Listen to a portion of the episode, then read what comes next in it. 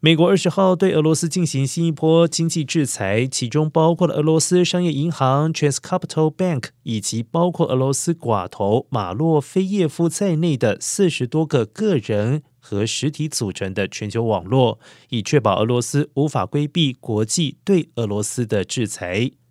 美国财政部还将全球第三大俄罗斯虚拟货币采矿公司 Bit River 列入这一波制裁名单当中。